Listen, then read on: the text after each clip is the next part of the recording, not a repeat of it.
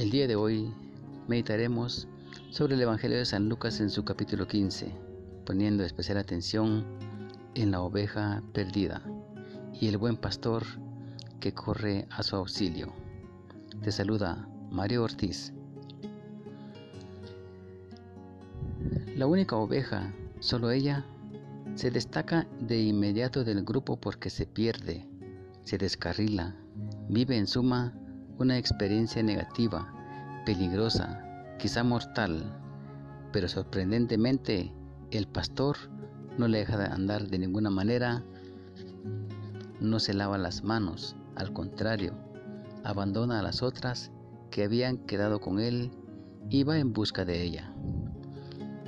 ¿Y qué sucede después? El pastor no se rinde, no piensa volver atrás, parece no preocuparse de sus otras ovejas, las 99. El texto dice que él va tras la perdida hasta que la encuentra. Es interesantísima esta preposición, tras. Parece casi una fotografía del pastor que se inclina con el corazón, con el pensamiento, con el cuerpo sobre aquella única oveja. Examina el terreno, busca sus huellas que él seguramente conoce y que las ha grabado en las palmas de sus manos. La llama por su nombre, le repite los modos convencionales de llamarla, aquel con el que todos los días la escucha y acompaña. Y finalmente la encuentra. Sí, no podía ser de otro modo, pero no hay castigo, ni violencia, ni dureza, solo un amor infinito y gozo rebosante. Dice Lucas, se la pone sobre sus hombros, todo contento, y hace fiesta en casa con los amigos y vecinos. El texto no cuenta ni siquiera que el pastor haya vuelto al desierto a recoger a las otras 99, pero seguramente sí lo hizo.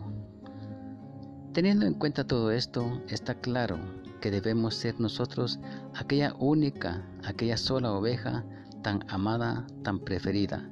Debemos de reconocer que nos hemos descarriado, que hemos pecado, que sin pastor no somos nada.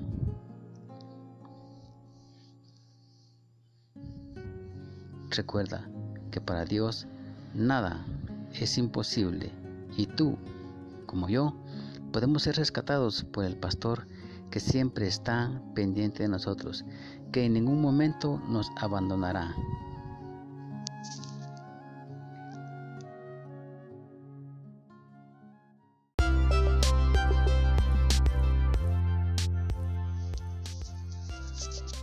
Hoy, nuestra iglesia celebra la solemnidad del Sagrado Corazón de Jesús.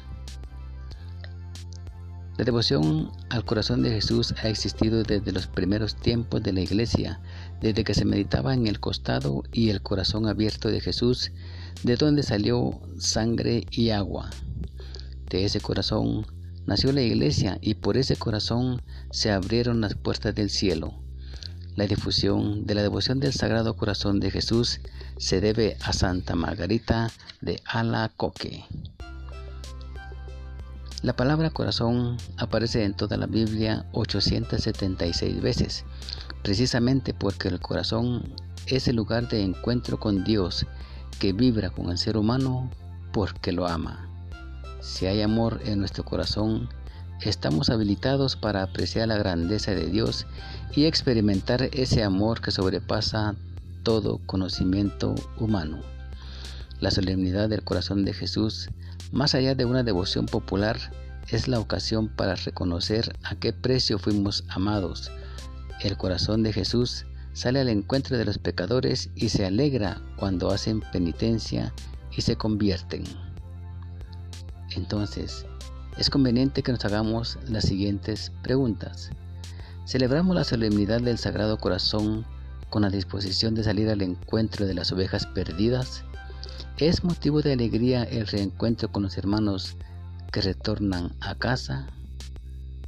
Claro que es motivo. Y recuérdalo siempre. Tú eres un hijo de Dios y para Dios nada es imposible.